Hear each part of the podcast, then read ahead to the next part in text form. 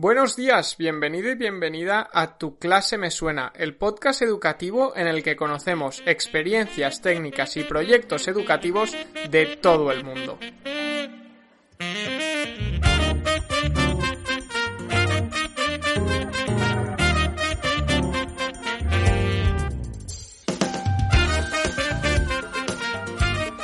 Hola, ¿qué tal? Muy buenos días a todos y a todas. Comienza aquí el episodio 88 del domingo 3 de enero del 2021 y como no puede ser de otro modo, claro que sí, antes de ir con el episodio aprovechamos para desde Son Proyecte de parte de todo el equipo felicitaros y desearos lo mejor para este inicio del año. Un año que, que la verdad esperemos que sea de redescubrimiento, ¿no?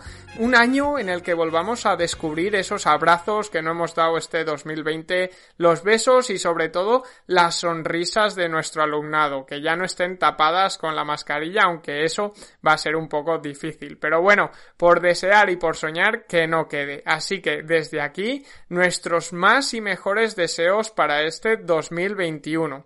Y ahora sí que sí, os voy a presentar con quién estamos hoy, porque no podemos estar más contentos y no podemos empezar el año de una mejor forma que con dos pedazos de invitadas. Hoy vamos a hablar con Victoria Campos y Blanca Santiago, dos especialistas en el tema de las altas capacidades en el aula, que nos van a contar un poco cómo las podemos abordar, qué son esto de las eh, altas capacidades y nos van a presentar el pedazo de proyecto que tienen, que es el proyecto MIT, que es el método educativo de estimulación del talento.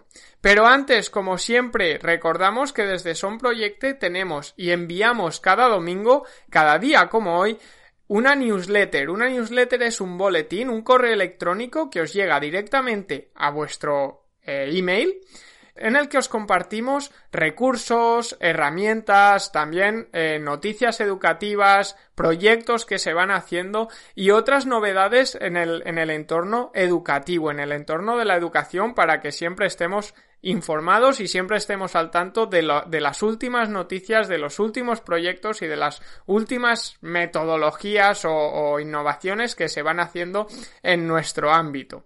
Ahora sí, sin más, eh, Chencho está aquí con Victoria y con Blanca, así que os dejamos con él y como siempre, esperamos que os guste y os aporte.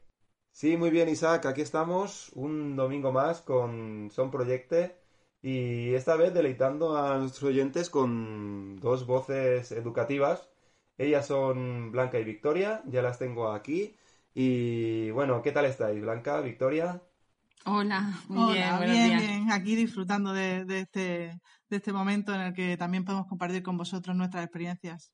Ajá, muy bien, la verdad es que teníamos ya muchas ganas de, estar con vosotras, entrevistaros. Hoy tenemos un, un tema muy, muy bonito, muy chulo, como son las altas capacidades y qué mejor que contar con, vosotras para que nos habléis, nos habléis de ello. Así que comenzamos cuando, cuando estéis preparadas. De acuerdo, cuando tú quieras. vale, muy bien. Bueno, pues aunque la mayoría de gente que nos escuche lo sabrá, eh, nosotros queremos que nos hagáis una pequeña introducción de qué son, de qué son las altas capacidades. Así que, ¿de qué estamos hablando cuando referimos a un alumno o alumna con, con ellas, con, con esas, altas, esas altas capacidades? Bueno, pues yo creo que esa es la gran pregunta, ¿verdad, Victoria? La gran pregunta que todo el mundo quiere desvelar porque eh, realmente es un, es un concepto confuso que, que abarca eh, varias perspectivas y según en el ámbito en el que nos queramos eh, determinar, pues tendremos una respuesta u otra. Si nos referimos al alumnado con altas capacidades del ámbito educativo, pues es efectivamente un alumnado que requiere atención educativa específica, diferente a la ordinaria, y además eh, la propia ley de educación lo recoge así dentro de su, de su texto. si, lo, si, nos detallamos más sobre el perfil del alumno de altas capacidades, pues encontraremos que tampoco es un perfil eh, homogéneo, sino totalmente diferente, es totalmente heterogéneo. Con lo cual, cuando hablamos de indicadores, se deben de tomar también de una forma muy, muy poco estricta, digamos, para saber definir e identificar bien a este tipo de alumnado. Eh, luego, si nos vamos también al terreno psicológico, pues encontramos características de personalidad, características de, de comportamiento, intensidades, sobrecitabilidades. Pero claro, es según desde qué perspectiva nos acerquemos a las altas capacidades, desgraciadamente nos encontraremos una respuesta u otra.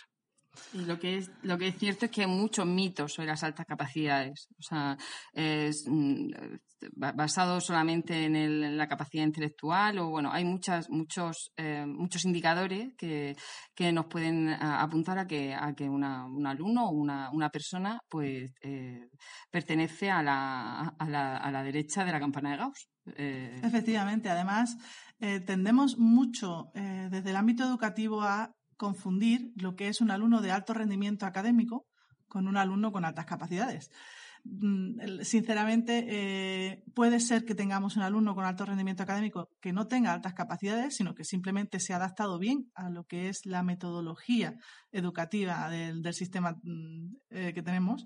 Y también podemos tener eh, altas capacidades que son fracaso escolar. De hecho, hay un porcentaje, ¿verdad, Victoria?, bastante alto en estos casos. Sí, el Ministerio de Educación mm, reconoce en su página web, podéis, podéis buscarlo, que el 50% de los niños de altas capacidades son fracaso escolar y, además lo considera como, uno de los grupos más vulnerables de, no terminar los estudios eh, de secundaria. Em, con lo cual, o sea, tener estas capacidades em, no es ni, bueno ni malo. O sea, es decir, no te garantiza eh, el éxito profesional, ni el éxito personal, ni el éxito. Eh, por eso, pues, una de nuestras funciones pues, es desterrar todos esos mitos que, con los que llevamos ya varios años eh, luchando y, la verdad es que alcanzando resultados muy, muy interesantes.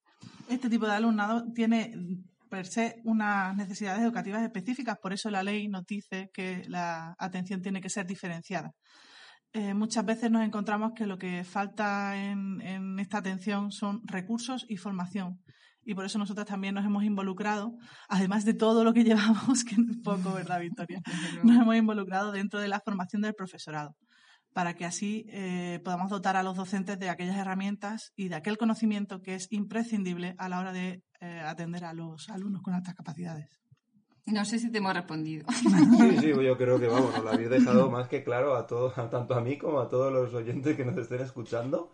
Eh, habéis además introducido conceptos como la campana de Gauss, que si podíais explicarla un poco así por encima, porque igual algún oyente no, no sabe lo que es o no lo tiene muy Bueno, la campana... bueno, pues Gauss fue un señor que se inventó una campana. Vamos a ver, la población está distribuida, em, em, el 100% de la población eh, está distribuida según la campana de Gauss, que tiene forma, pues eso, de campanita. Los, lados de a, los, dos extremos de la, de la montaña, de la campana, son más aplanados y la población se distribuye eh, eh, pues, eh, como entre un 15 y un 20% a la izquierda, un 15 un 20% a la derecha. Con lo cual, el 70% de la población pues está en lo que se considera la media, la normalidad. La normalidad que también habría que hablar mucho sobre qué es ser normal, pero bueno, estamos hablando de... sí, estamos hablando del concepto. Entonces, ¿qué es lo que pasa? Que, a la izquierda de la, de la campana eh, se encuentra el, el, alumnado eh, que tiene mm, mm, necesidades específicas, eh, necesidades especiales de educación o que tienen algún tipo de, de, discapacidad, bueno, pues que están mm, por debajo de la normalidad, de lo que se considera normal. Y los niños de altas capacidades, pues están en el 15-20% a, a, la derecha de la campana de Gauss. Por eso nosotros a veces, como no nos ponemos, como todavía toda la comunidad científica o la comunidad educativa no se pone de acuerdo si son altas capacidades, altas habilidades, superdotación, eh, talentos, eh, están todavía discutiendo cómo, cómo, qué nombre tiene la etiqueta, pues a nosotras es verdad que hablamos mucho siempre eh, de la derecha, de, bueno, es la población que está a la derecha de la campana de Gauss, porque eso es algo además indiscutible, o sea, es objetivo, es decir, que no hay nadie que pueda decir no, porque todavía, todavía nos encontramos nosotras con muchas personas que, que, se creen que no existen, o sea, que decir que no, que eso de las altas capacidades es como una moda es una moda, es una moda, exacto. una amiga que decía, yo ahora yo clasifico a los niños o los que tienen eh, algún eh, déficit o, o, alta capacidad, porque ahora parece que todos los niños... Eh, no hay ninguno normal. exacto, son todos ¿no? Y, y la verdad es que... Exacto, entonces todos somos buenos en algo, eso, es evidente. todos somos buenos en algo y, tenemos siempre un interés y una, y, una habilidad en alguna cosa, pero objetivamente, científicamente, ya está demostrado, y eso, gracias a Dios no tenemos nosotros que pelearlo, eh, que existe, existe, eh, están ahí, es una parte de la población, o sea, tan importante, es, es una parte de la población tan importante que de cada 100 niños 15 son de altas capacidades, más o menos. O sea, que no es tan raro estar, pero no, es tan raro que, estén en nuestras aulas y que, que, los profesores tengan en una, en una clase de, pues, de 30 alumnos pues, o de 25 alumnos, pues que haya por lo menos eh, uno que, que, que, sea de alta capacidad. Sí, tenemos hasta genios, de que es el 0,05% de la población, pero no parece ser que no, que no están. como, educadores tenemos que plantearnos, quizá a veces hacer una reflexión de, de en pensar cuántos alumnos de altas capacidades han pasado por nuestras aulas y ver si esa, ese porcentaje estadístico se cumple, porque si no se cumple, tenemos que considerar que bueno, que, que hay alguno que se nos, que se nos ha, se nos ha fugado y no, y no hemos podido atenderlo, que es el fin que tenemos todos docentes, tenemos esa, esa necesidad de, de darle a nuestros alumnos lo que, lo que necesitan. Sí, porque lo que es evidente y lo que ya está demostrado es que el sistema tradicional o el sistema actual pues no se, no se adapta a sus necesidades y ni siquiera, no es que no se adapte, es que además los expulsa, o sea, los expulsa de, del sistema. Y a veces podemos confundir, ¿no? Cuando tenemos un niño eh, que parece precisamente el más malo, el más disruptivo, o precisamente el que no estudia nada, o precisamente el que se queda dormido, o precisamente lo que está es que, es que no, no, el, sistema lo tiene absolutamente mm, desplazado. Como el gigante dormido, ¿no? Bueno, hay de todo. Ya te digo, Blanca lo explica muy bien, que hay distintos perfiles. O sea, eh, dentro de las altas capacidades, pues tenemos distintos perfiles, pues tantos como personas somos. entonces, eh, tenemos el perfil pues del niño eh, disruptivo, que está todo el tiempo pues levantándose, molestando, o el niño que se desenchufa y entonces se, se queda absolutamente abstraído y mirando al techo, entonces ya ni te escucha a ti ni escucha nada porque está en su mundo o, también tenemos el alto rendimiento académico, que es lo que yo, yo, digo muchas veces, es que incluso el niño de alta capacidad que tiene, que, que saca todo 10, eh, lo único que ha aprendido es a darle al sistema lo que el sistema quiere.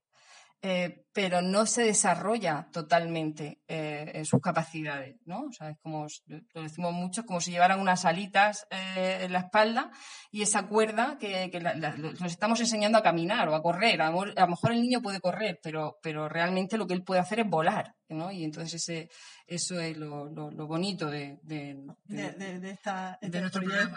Sí, sí, sí. Ahí, buena frase esa. para, para terminar de presentar a los alumnos con capacidades. Algo muy importante que habéis dicho, que muchas veces como docentes lo pasamos por alto, que no solamente tienen un perfil académico, sino que también hay un perfil social, psicológico, que, evidentemente influye mucho. Y muchas veces lo pasamos por alto, es decir, solo decimos altas capacidades, es, que es muy listo. Y ya está. Y todo lo demás, es decir, no sabemos lo que hay alrededor de ellos. Efectivamente, es, una de las frases que... Nos estáis descubriendo.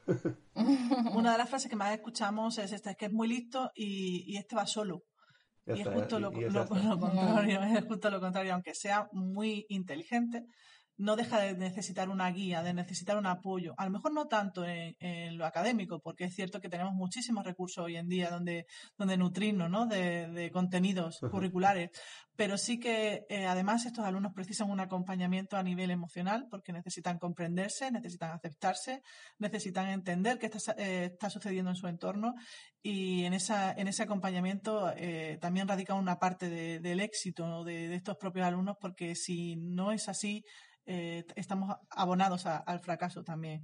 Entonces, eso de que puedan ir solos es muy relativo en este caso. Sí, no. Lo que pasa es que la buena, no, no va a ver. La buena noticia para el profesorado, ¿eh? la buena noticia para estos niños de capacidades es que nos encontramos en una época en que, en que el profesor ya no es el único eh, surtidor de conocimiento, o sea, ya no tiene el monopolio de, tener que enseñar lo que, lo que es el, el, conocimiento. Entonces tenemos a nuestra disposición muchísimas herramientas, muchísimas herramientas eh, gratuitas, democráticas, o sea, que, no, en el que, el, en el que, del que el alumno se puede, se puede nutrir, ¿no? Y entonces a veces solamente basta con que el profesor eh, mm, conozca el perfil del alumno, o sea, cómo, cómo, cómo es real y qué, es lo que le puede funcionar, porque, porque es mucho más fácil de lo que parece eh, eh, el, poder, el poder guiarlos. Bueno, yo creo que ya nos ha quedado claro a, todos qué, es este tipo de, alumnado. Así que ahora que sabemos que, a qué tipo de alumnado hacemos referencia, queremos, porque ya os he escuchado hacer referencia muchas veces nosotras, nosotras, Ahora quiero que nos contéis un poco sobre el proyecto barra método MIT y que nos contéis un poquito pues de dónde surge, en qué consiste, qué metodología lleváis a cabo, no sé. Contarme cosas. Perfecto. Muy bien, muy bien. El secreto de la Coca-Cola. vale. No, la fórmula, vamos, nosotras encantada y además eh, de compartirlo y de, que, venga todo el mundo a vernos y a ver cómo, cómo se hace. Eh, pues el MIT es el método educativo de estimulación del talento. ¿eh? Es, un método pues, pues que nosotras empezamos mm, a desarrollar, o sea, que nos ha salido MIT, o sea, pero realmente es el método educativo de estimulación al talento. O sea, las siglas pues nos ha salido MIT. Eh, sí, exacto. O sea, que muy, muy, muy bien. Em, sí. y entonces, em, bueno, pues nosotras empezamos eh, hace ya cinco, años. Mm, eh, es verdad que basada también en, en, muchas experiencias educativas que se estaban eh, desarrollando en, en, otras partes, en otros países, eh, porque hay que decir que, pues, en España en ese sentido pues está, pues, está muy está alejado de, de, aplicar esta metodología, pero bueno, por ejemplo en Holanda hay 80 colegios específicos para niños de altas capacidades, en Estados Unidos, en Canadá, en Turquía tienen centros especializados, o sea, y entonces, bueno, pues, pues, pues con todo lo que eh, y los estudios científicos. Tenemos ahora mismo a, gente fantástica que está, eh, eh, que yo lo, lo, lo, explico un poco como estamos viviendo con la generación del 27. Quiero decir, los tenemos vivos. O sea, tenemos gente tipo Renzuli, Javier Tourón, Seifer, que, que, están investigando y que ya llevan 50 años investigando sobre esto, ¿no? Y entonces, pues basado en, en, todos esos conocimientos, también nos formamos nosotras y, mm, y luego aparte, pues con... ¿eh? Esperemos que no pase como la generación del 27 y se queden y haya que recordarlo más adelante, se queden olvidados en su época.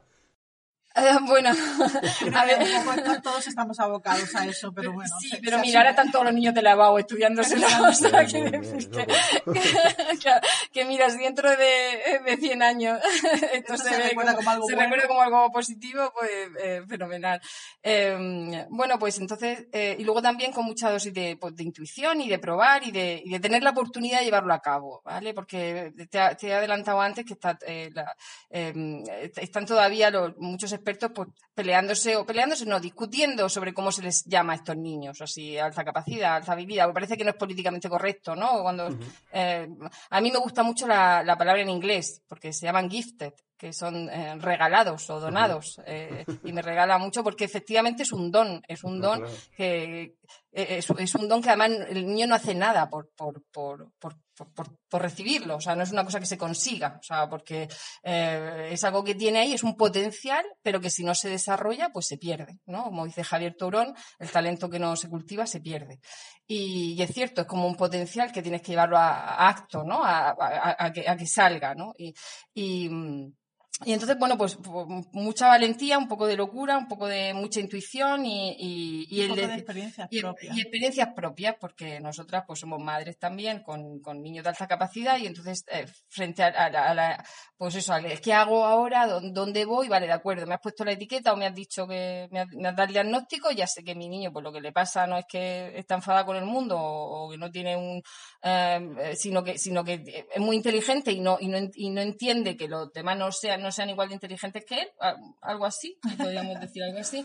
Eh, bueno, pues vamos a ver qué se puede hacer, ¿no? Y entonces, pues eh, la verdad es que eh, tuvimos la oportunidad de empezar a desarrollar el programa en un centro educativo mm, que nos dieron mucha libertad y empezamos a trabajar con, con, dos alumnos y, bueno, y terminamos pues con, con, una clase de 21 alumnos con, con lista de espera para entrar y, y, muy, ilusionadas. porque, porque los resultados eran evidentes, ¿no? O sea, no eh, había certeza sobre que lo que se estaba haciendo estaba bien. Y luego hay otra cosa que decimos mucho, Blanca y yo, que mejor hacer algo que no hacer nada.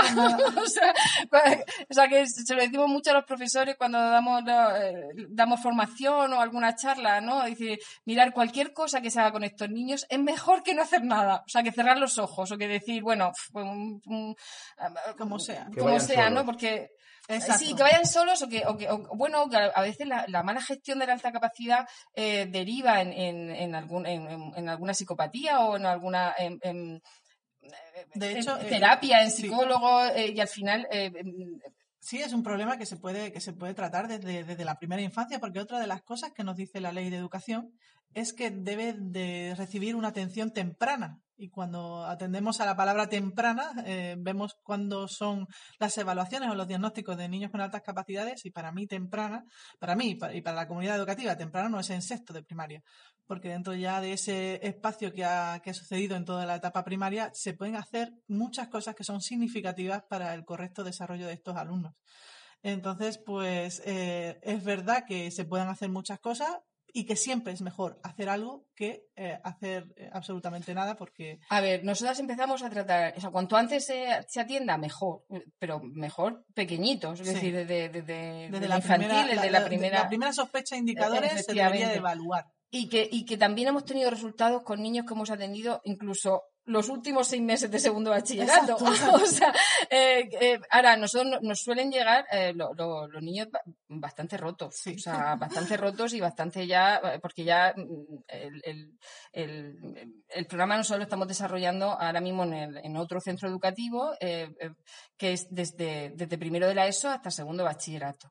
Entonces, eh, ya te cuento un poco más concretamente. Eh, tenemos una aula flexible, ¿vale? Una aula flexible en la que conviven niños desde primero de, la ESO hasta segundo bachillerato y, en el que eh, ellos, disponen, por ellos disponen de todo el conocimiento, o sea, de, todos los contenidos básicos que, tienen que cumplir para, para de, correspondiente a su curso.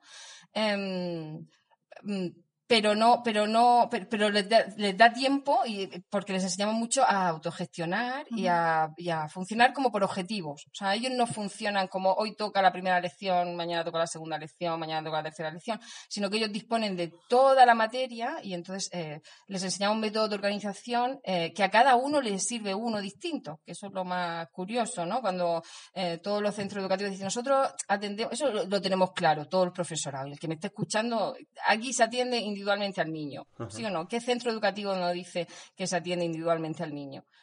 Pues sí, pero pasa que la realidad es muy diferente. O sea, la realidad es que luego cuando, te enfrentas con una clase de 25 alumnos o de 28 alumnos, pues es muy difícil atender a cada uno con su... Es complicadísimo, ¿no?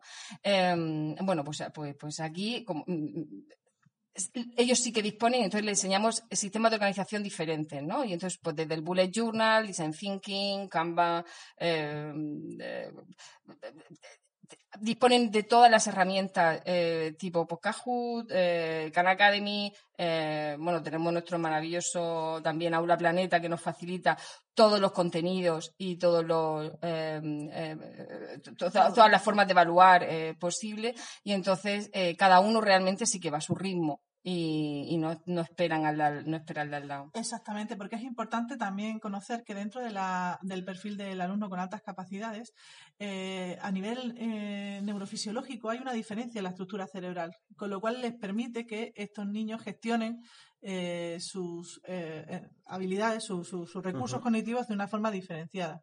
Te voy a poner un ejemplo que siempre ponemos en la formación, ¿verdad, Victoria? Que es, que es muy divertido para, entender cuál es la situación que tenemos de un alumno con altas capacidades dentro de una aula ordinaria. Y es que el niño neurotípico necesita de 5 a 8 repeticiones de un mismo concepto para entenderlo. El niño con altas capacidades necesita de 1 a 2. Entonces es como si yo ahora mismo eh, repitiera una y otra vez, repitiera una y otra vez, repitiera una y otra vez, repitiera una y otra vez, que el concepto que quiero explicar, que el concepto que quiero explicar, que el concepto que quiero explicar, pues eh, eh, ese es el ejemplo. Claro, es desesperación. Es desesperación absoluta porque efectivamente la velocidad que tiene de proceso, la velocidad del metabolismo que sucede dentro del cerebro de estos alumnos, pues es diferente, con lo cual también es conocimiento que tenemos que tener eh, dentro del cuerpo docente, que mm, intuitivamente repetimos un concepto de 5 a 8 veces para que los niños con, capacidad neurotípica lo, comprendan, pero que estos niños necesitan de 1 a 2 repeticiones, con lo cual el resto de repeticiones están llegando ya a la desesperación. Eh, ¿Qué es lo que permitimos nosotras dentro de, nuestro proyecto? Permitimos que ese, ritmo o esa capacidad de, adquirir el conocimiento con menos repeticiones, pues se adapte a su ritmo propio, se adapte a su momento cognitivo.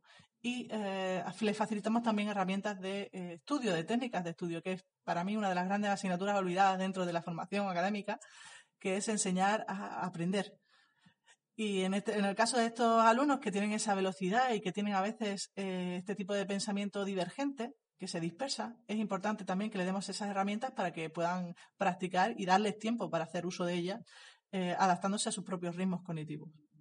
Sí, lo bonito, o sea, lo bonito es que cuando ellos, o sea, cuando ellos descubren otra vez el, gusto por aprender, por el conocimiento, como ellos no tienen ningún problema de rendimiento académico, eh, e, es alucinante porque se disparan. O sea, ahora, como estén como como normalmente nos llegan, que con asco, o sea, odian todo, odio las matemáticas, odio las matemáticas, odio no sé qué, odio no sé cuánto, y como eh, los, estos niños tienen una, una intensidad tremenda, eh, y además estoy segura que, estáis pensando, a lo mejor, o el profesor que me escucha está pensando en algún alumno, o sea, cuando es que sí, es que sí, pero sí a tope, y cuando es que no, es que no, y ya puedes tú ya ponerle lo que tú quieras, que no, que no, que no hay forma, que no hay forma. Entonces dices que no puede, y fíjate que, que es listo, ¿eh? Es listo, pero sin embargo las matemáticas, pues, pues no, pues no, pues no quiere, no, no, le entra. Bueno, hemos hablado de este, bueno, de la metodología que lleváis, eh, habéis hablado de Bullet Journal, de Canva, y habéis hablado de ese trato individualizado que tenéis de cada alumno. Ahora bien, la, la, duda que me surge a mí, porque claro, todo esto, pues al final la burocracia te lleva a otro sitio y es eh, cómo evaluáis a, vuestro alumnado, porque ¿qué evaluación tienen? A ver, contadme. A ver, te cuento. bueno, nosotros contamos con los profesores de referencia, ¿eh? O sea, nosotros contamos con todos los profesores de referencia, eh, eh, pues con su profesor de, cada asignatura. su profesorado, su tutor, su... Exacto. Entonces nosotros evaluamos eh, de, tres formas. O sea, la, nota la, conforman al final eh, tres, em, tres elementos, tres datos, sí. Uno es eh, el del propio alumno, su autoevaluación. O sea, él se autoevalúa y en eso, por eso digo, vuelvo a decir que Planeta en eso nos da una, una herramienta muy buena porque, porque ellos realizan su propia autoevaluación. otra es la que nosotras evaluamos con una serie de ítems que no tienen nada que ver con, con si ha alcanzado las matemáticas, o sea, la ecuación de segundo grado, lo que sea, sino que, que, que, se refieren a su capacidad organizativa. Exacto, se refieren a, a, ítems más relacionados con lo que es el desarrollo del potencial o eh, eh, la, calidad del esfuerzo cognitivo o las habilidades blandas o todo lo que nosotros también incluimos como formación necesaria dentro del proyecto. Y, y el tercer dato es el del profesor de referencia, o sea, lo que quiere el profesor para, para poner al niño una, nota, entonces con su propia forma, con su propia forma de evaluar. Eh, estos niños no tienen ningún problema porque al final, cuando, cuando ya se han diremos reinsertado, más que reinsertado, o sea, que han, que han descubierto que, que, aprender es divertido y que además es para lo que el hombre, para que el ser humano está programado, que es para aprender y para ser mejor y para conocer, eh, pues les da igual, les da igual que le pongan un examen, que se lo hagan oral, que se lo hagan escrito, una presentación. entonces eso ya pues depende del profesor de referencia. O sea que por así decirlo tiene, bueno sí, sigue, sigue, no te interrumpo.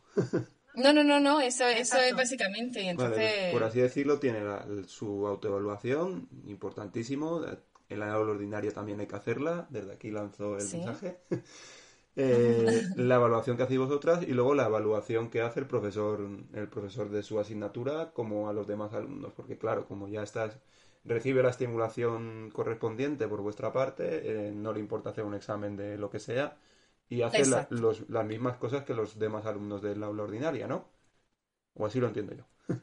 Sí, sí. Eh, hay una cosa curiosa que me gustaría comentar, ¿verdad, Victoria? Es que cuando hablamos de autoevaluación, al principio eh, surgió esa duda entre el profesorado de aula referencia porque pensaban que iban a sobrevalorar el esfuerzo que habían hecho y que iban a hacerse una autoevaluación mucho más elevada de lo que. Y es justo al revés. Tienden siempre a poner menos notas que después, porque nosotros no le comunicamos las notas cuando nos las dan, sino que la primera es la autoevaluación. Siempre suelen a, tener una distorsión, pero en negativo, de lo que son sus su capacidad de lo que es el merecimiento que tienen por, por haber realizado una tarea. Y al final, pues te, te, ayuda también a construir un poco esa autoestima, esa valoración que ellos necesitan muchas veces, que no genere inseguridad en ellos.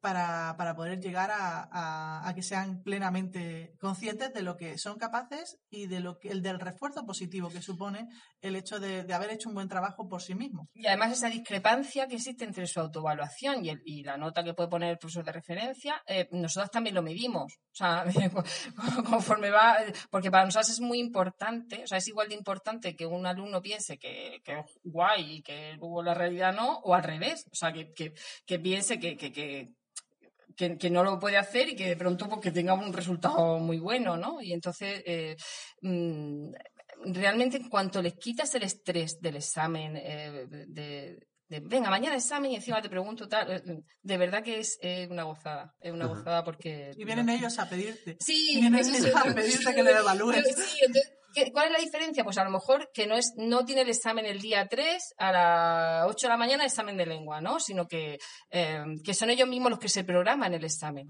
Eh, y a lo mejor a ellos, pues eso es. y, que, más que cuando les apetece es más cuando ellos se sienten preparados. Y ahí surge el siguiente problema, que muchos de ellos cuando nos llegan del sistema están tan eh, inseguros y tan destrozados que nunca se llegan a sentir preparados. Esa primera vez sí que cuesta un poco que ellos entren en la dinámica. Cuando ellos ya han aprendido que, el, examen es parte del, aprendizaje o que hay otras formas de evaluar y que ellos se sienten competentes, es mucho más fácil que sean ellos los que demanden ese tipo de feedback porque les interesa saber si han hecho un buen, proceso. Ya veo que lo lleváis todo muy controlado y no sé, me, estáis descubriendo un mundo, ¿eh? también os lo digo. Ajá, pues. Sí. Nosotros tenemos con la boca abierta.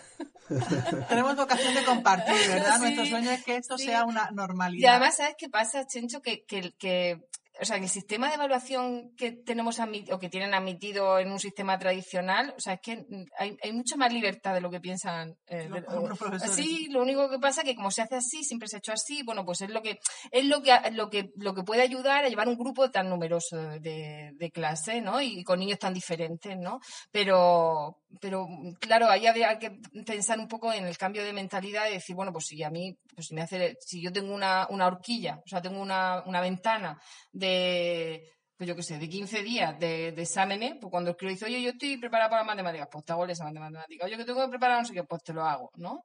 Mm, incluso no pasa nada. Lo importante es que no pasa nada. O sea, que si cinco minutos antes del examen te dice, no puedo, no puedo, no puedo, no puedo, que, que no. pues no pasa nada, venga, pues mañana, ya está.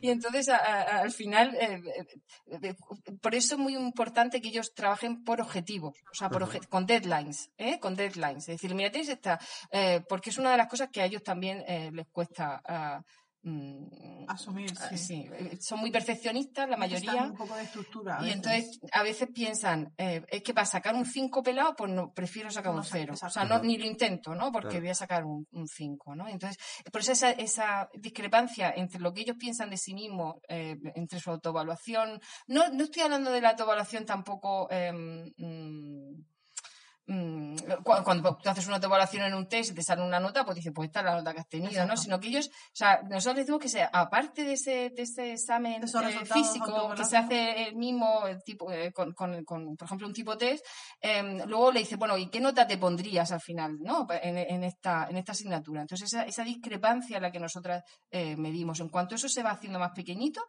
bueno, son buenísimos, porque que, se, se, salen. y luego tienen Sí, y luego hay una cosa muy importante. En nuestro programa los niños trabajan de, de, de 8 de la mañana a, a, a, 3 de la tarde. Quiero decir que no, no les hace falta luego por la tarde eh, mm, tener más tarea. ¿eh? Claro que o sea, mm, tienen libertad por la es que es muy fuerte. Hombre, tienen libertad para, para a lo mejor seguir trabajando, pero ya es un trabajo que llega de la motivación de sus intereses, que es importantísimo para estos alumnos, dejarle ese espacio para que generen eh, momentos de trabajo en, su, en sus propios intereses y en sus proyectos, porque si copamos todo su tiempo en deberes y tareas otra vez repetitivos, eh, lo que acaban haciendo es colapsar colapsan, eh, abandonan sus intereses y es, mucho más complicado sacarlos de ese, de ese proceso. No es un trabajo impuesto, es un trabajo pues basado en su interés, en lo que él le apetece hacer.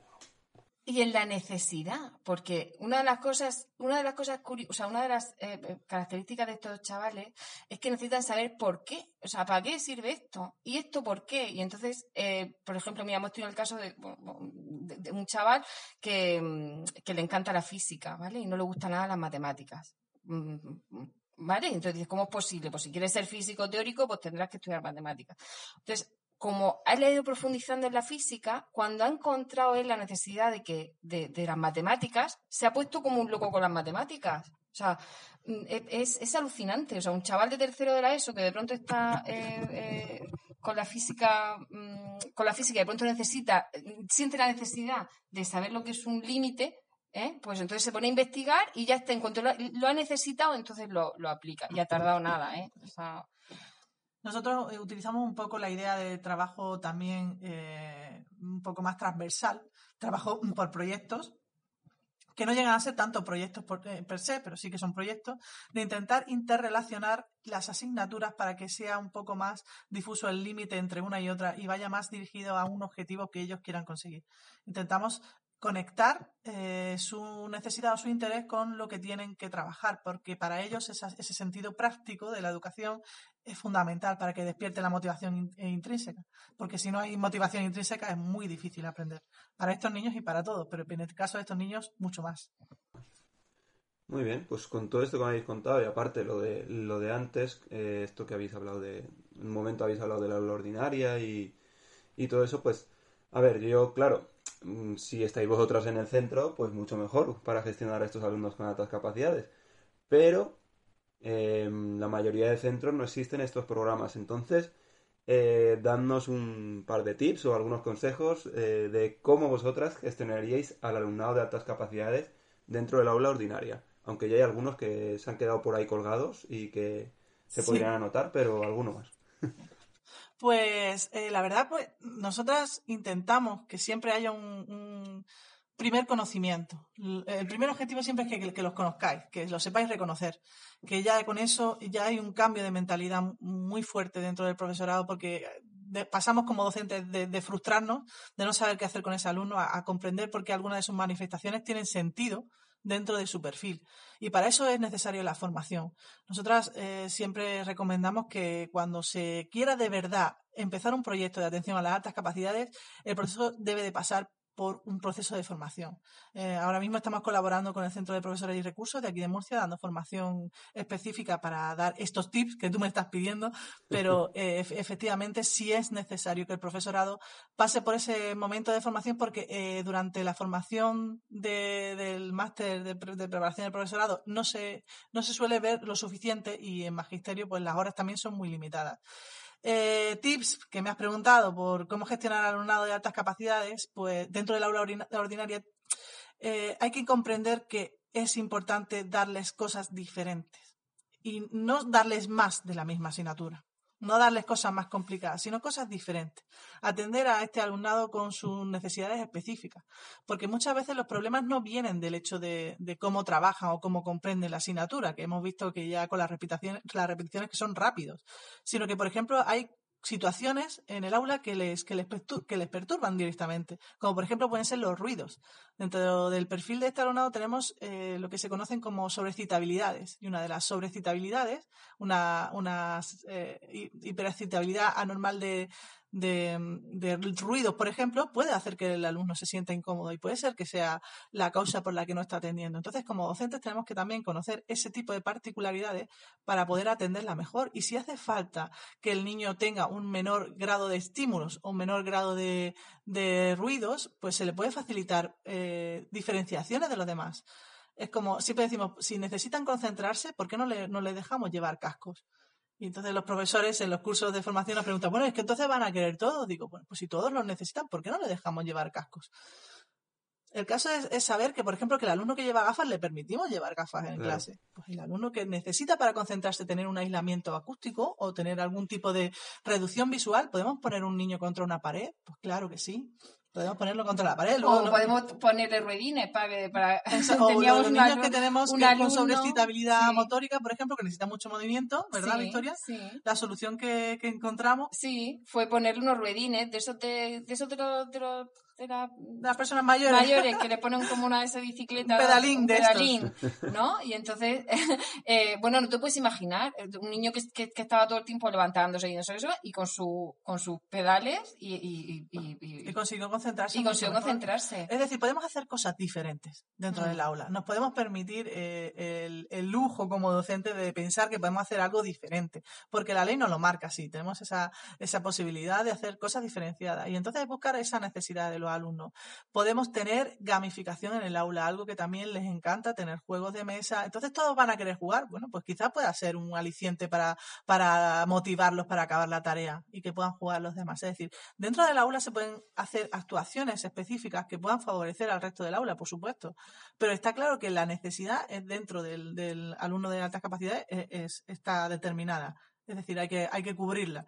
Podemos tener eh, ese, esa, ese espacio en el que él pueda ah, ganar su tiempo, que es un concepto que también Victoria y yo generamos en un momento dado de decir, bueno, ya lo ha terminado todo, no tengo nada más que darle, ¿qué haces? Pues no le tengo que yo que estructurar lo que tiene que hacer en el resto del tiempo, puede hacer lo que quiera puede generar, o sea, puede, puede ponerse a dibujar, pues claro que puede ponerse a dibujar, aunque estemos en matemáticas, si ya ha terminado lo que yo he querido hacer, no, le, no hay nada más preparado, o simplemente eh, el niño no recibe bien la propuesta de hacer más tarea, puede hacer lo que quiera.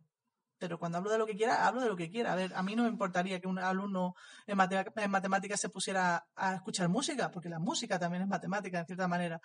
Entonces, es darles un poco la libertad a los profesores, quitarles esa presión de tener algo preparado para atenderlo. No, simplemente reconocerlo, entender cuáles son sus necesidades y luego darles la libertad de autogestionarse. Esas, tres eh, actuaciones dentro del aula ordinaria no requieren tampoco mucha inversión, no, requieren nada más que un momento de reflexión y de decir, puedo darle a este niño algo diferente a los demás, no verlo como un privilegio, sino como una necesidad y eh, eh, ser libres, darle la libertad también de gestionar su propio tiempo. la verdad es que los tips que nos ha dado son más fáciles muchas veces de los que nos imponemos o de los que nos ponemos para, tratar a este tipo de alumnado. Porque siempre estamos claro, es que... más material, más no sé qué, y realmente pues no, es, claro. es atender a una necesidad. Pensamos que, claro, pensamos que es más trabajo para nosotros y, en realidad es eh, más, más libertad. Es decir, relajarnos, conocerlos, dejar que ellos disfruten, disfrutar nosotros con ellos y, tener esa sensación de que, de que no hay que generar mucho más trabajo para atender a estos alumnos, sino que eh, conociéndolos bien y darle un poco. Son, son muy agradecidos. Cuando le damos un poco de aquellos que necesitan, ellos lo integran bastante bien. E, incluso llegan a mejorar las relaciones sociales que tienen tanto como con el adulto de referencia como con el resto de compañeros. Sí, la verdad es que Nos lo estáis dejando, vamos, masticadito, ¿eh? estas, cosas que estas cosas que te estamos comentando, eh, que, serían cosas que podríamos observar mm, perfectamente en otro tipo de, diversidad, eh, como puede ser un niño con espectro autista, que tú le dices, ponle un niño con espectro autista. Exacto, ponle unos cascos porque no soporta ruido, nadie te lo va a cuestionar, pero cuando hablamos con un niño con altas capacidades, como, encima va a querer esto, encima le vamos, a, dar otro privilegio más, además de la inteligencia. Más, ¿no? Pero es, que, pero es que nos los cargamos. es, que nos los, es que nos los cargamos de verdad con la, con, con, la rigidez, con todo. Porque nada más no entienden por qué. O sea, ellos no entienden por qué. No entienden por qué. Y, y, y, ellos no lo saben todo, o sea, vamos a ver, eh, mm, eh, no, por tener alta capacidad lo sabe todo, el conocimiento tiene que pasar por delante de ellos en algún momento y además eh, y tienen que tener el interés para, para asimilarlo, ¿vale? Pero em, mm, cuando, cuando llega, o sea, cuando un niño que tú ves que, tiene un interés por lo que sea, aunque sea una, te presenta una cosa que no esté perfectamente hecha, o sea, ellos necesitan ese reconocimiento, o sea, el, reconocimiento por parte, porque normalmente al profesor ellos lo admiran, eh, sobre todo en la etapa de primaria, ¿eh? luego ya en secundaria cuando se junta ya con la adolescencia, o sea... sí, eh, la figura de autoridad tiene que, adaptarse un poco a esa situación y en el cual tenemos que asumir que no, que no sabemos más que ellos en su propio terreno. Pero, pero además no es que solamente cuestionar al profesor, es que cuestionar al profesor, cuestionar al compañero, cuestionar a su padre, a su madre, y a, cuestionar a todo el mundo. Y al final lo que hacen es que dicen, pues algo está roto en mí, porque si todo el mundo, mm, o sea, yo estoy enfadado porque no funciona como tendría que funcionar, eh, pues al final estoy yo, soy yo el que estoy. y así nos encontramos con. Con problemas de, pero mucho, muchos problemas. Depresiones. De en el libro La maldición de la inteligencia de Carmen Sachacón eh, nos dice que en el caso de las mujeres, de las niñas, que no hemos hablado específicamente de ellas, que es un tema que a mí me, mueve también, encontramos el 70% de, de, la población de alumnas con altas capacidades con psicopatología. Mm. Y psicopatologías importantes, con depresión, trastornos alimentarios, eh, TOC. Eh, mm, tenemos mm, una responsabilidad porque dentro de este colectivo todavía hay mucha más incidencia de este tipo de problemas y al final es parte de nuestra acción eh, como docente en, colaboración con las familias lo que va a permitir que esta alumna no llegue a ese tipo de situación. Pues ya me apunto eso de que me gustaría hablar de las mujeres. Ya lo tengo apuntado para una futura entrevista. ya me lo he apuntado. Bueno, mm, nos lo habéis dejado, como he dicho antes, masticado y ahora os vamos a hacer un poco de promo también aquí. Eh, sabemos que tenéis dos libros, no sé si uno está ya hecho o bien en camino, no sé, no sé, no tengo ni idea. Así que contarnos un poco sobre, sobre ellos. Estamos en proceso de. Sí, bueno, está en el, en el horno, está en el horno. Ah, eh, vamos a ver, uno de ellos eh, se llama Yo Cebra, que ese es el primero. Eh, son las experiencias. Que son las experiencias, es, es, muy tipo... Relato de, sí, tipo Bukai, ¿vale? O sea, quiero decir, como muy, muy, muy de contar experiencias personales. Pero luego tenemos otro libro que es el, en el que explica cómo lo hacemos. Ah, sí, es, es, más bien tipo metodológico. Vale, pues cuando salgan nos decís algo y, y, lo pondremos por, por la web. Pues un placer, claro que sí. Te, iremos avisando, claro que sí. y también nos lo haremos nosotros.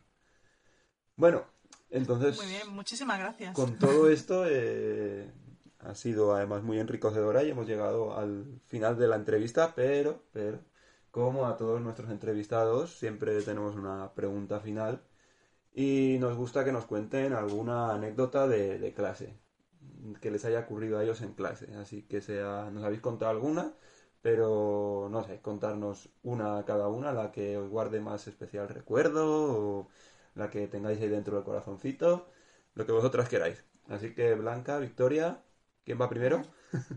Es, que, es que, vamos, vamos, tenemos tantas que ya no sabemos. A ver, Vamos a ver, mira, yo me voy a quedar, yo te voy a decir, yo, yo soy llorona, ¿eh? Y entonces la primera vez que me salí fuera de clase a llorar de, de, emoción. Y es porque al final de, de la semana nosotros cerramos el, eh, todos los viernes hacemos una reflexión con todos los chavales y entonces ellos hacen como un recordatorio de lo mejor y lo peor de la, de la semana. Empiezan con lo peor, eh, dicen, bueno, pues lo peor ha sido que, pues, yo qué sé, se me olvidó el bocadillo ayer o que me he enfadado, que no ordenador. me quedé sin wifi, yo qué sé, lo que sea, ¿no? Y lo mejor ha sido tal, ¿no? entonces se quedan con el buen sabor del, de lo mejor y bueno, se hace una pequeña reflexión y todo va muy bien. Mm, el primer día que a mí me dijo un alumno que yo sabía que odiaba el colegio, eh, lo peor es que es viernes, me salí a llorar. Normal. sí, esta me la quedo para... Sí, hemos conseguido... Una, de las cosas que no, hemos, que no hemos podido comentar, porque es que estaríamos un, curso entero hablando de, esta experiencia, es que es la importancia del ambiente. Y lo que hemos conseguido es un ambiente tanto físicamente como emocionalmente eh, del entorno que a los que en el que ellos se sienten bastante bastante cómodos bastante apreciados y que no les gusta al final eh, que se acabe y eso es una de las cosas muy importantes también en este sentido y yo me quedo con la misma anécdota así que realmente es emocionante verlos como ellos tienen esa esas ganas de volver, que en vacaciones eh, nos escriben, se llaman, quieren ver. O sea, hemos tenido alumnos que han estado en el colegio el 1 de septiembre para ayudarnos a montar la clase. o sea, que son maravillosos. O, que se han mm. quedado hasta el 31 de julio ayudándonos a hacer mudanza. Es decir, mm. eso para nosotros tiene un valor incalculable al final. A ver, y luego, lo, o sea, lo más gordo, lo más gordo que nos va a pasar a nosotras, que por eso sabemos que esto está bien. ¿Podría estar mejor? Seguro que sí. ¿Se puede hacer diferente? Sí, pero que lo que estamos haciendo está bien es cuando un alumno se acerca y te dice, mm, me habéis salvado la vida. Porque son niños que se les ocurren cosas. ¿eh? Eh, tienen una profundidad y una. Em, su cerebro tiene súper. Cerebros que, que, que funcionan, que, analizan mucho, y entonces se les ocurre, pues, pues, y además eso es algo que, no, que, que, está ahí al, al, orden del día, ¿no? De, de, de, que críos, que críos de 12 años que, dicen que te da pereza, que les da pereza respirar, eso es pecado, o sea, eso no podemos permitirlo.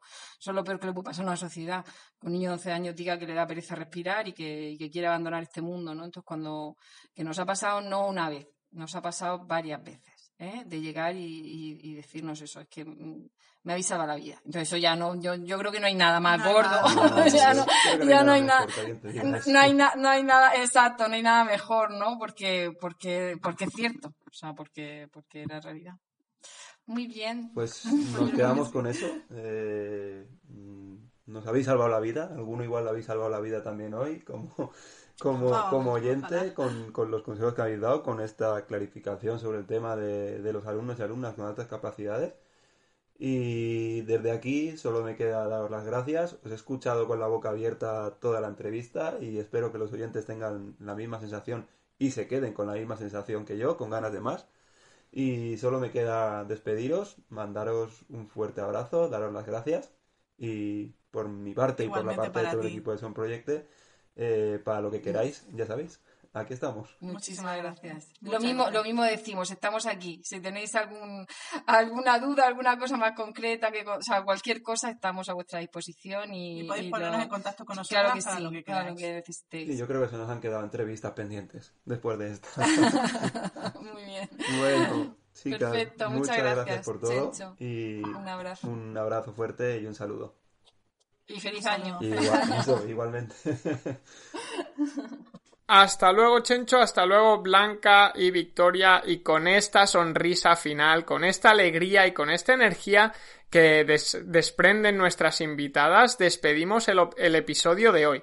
Un episodio que nos ha dejado lo primero es que los niños de altas capacidades no siempre son los que sacan las mejores notas o los que tienen un comportamiento ejemplar, ¿no? Esto es uno de los primeros mitos que nos han desmentido Blanca y Victoria hoy. Tenemos eh, tantos perfiles de altas capacidades como niños y niñas y algunos de ellos, como nos han comentado, son disruptivos, se aburren en clase, molestan, eh, se duermen o no obtienen buenas calificaciones porque al final el sistema tampoco sabe cómo adaptarse a, ellos, ¿no? Y, ese dato que nos han dado, que es un dato muy impactante, que el 50% de los alumnos con altas capacidades tienen fracaso escolar.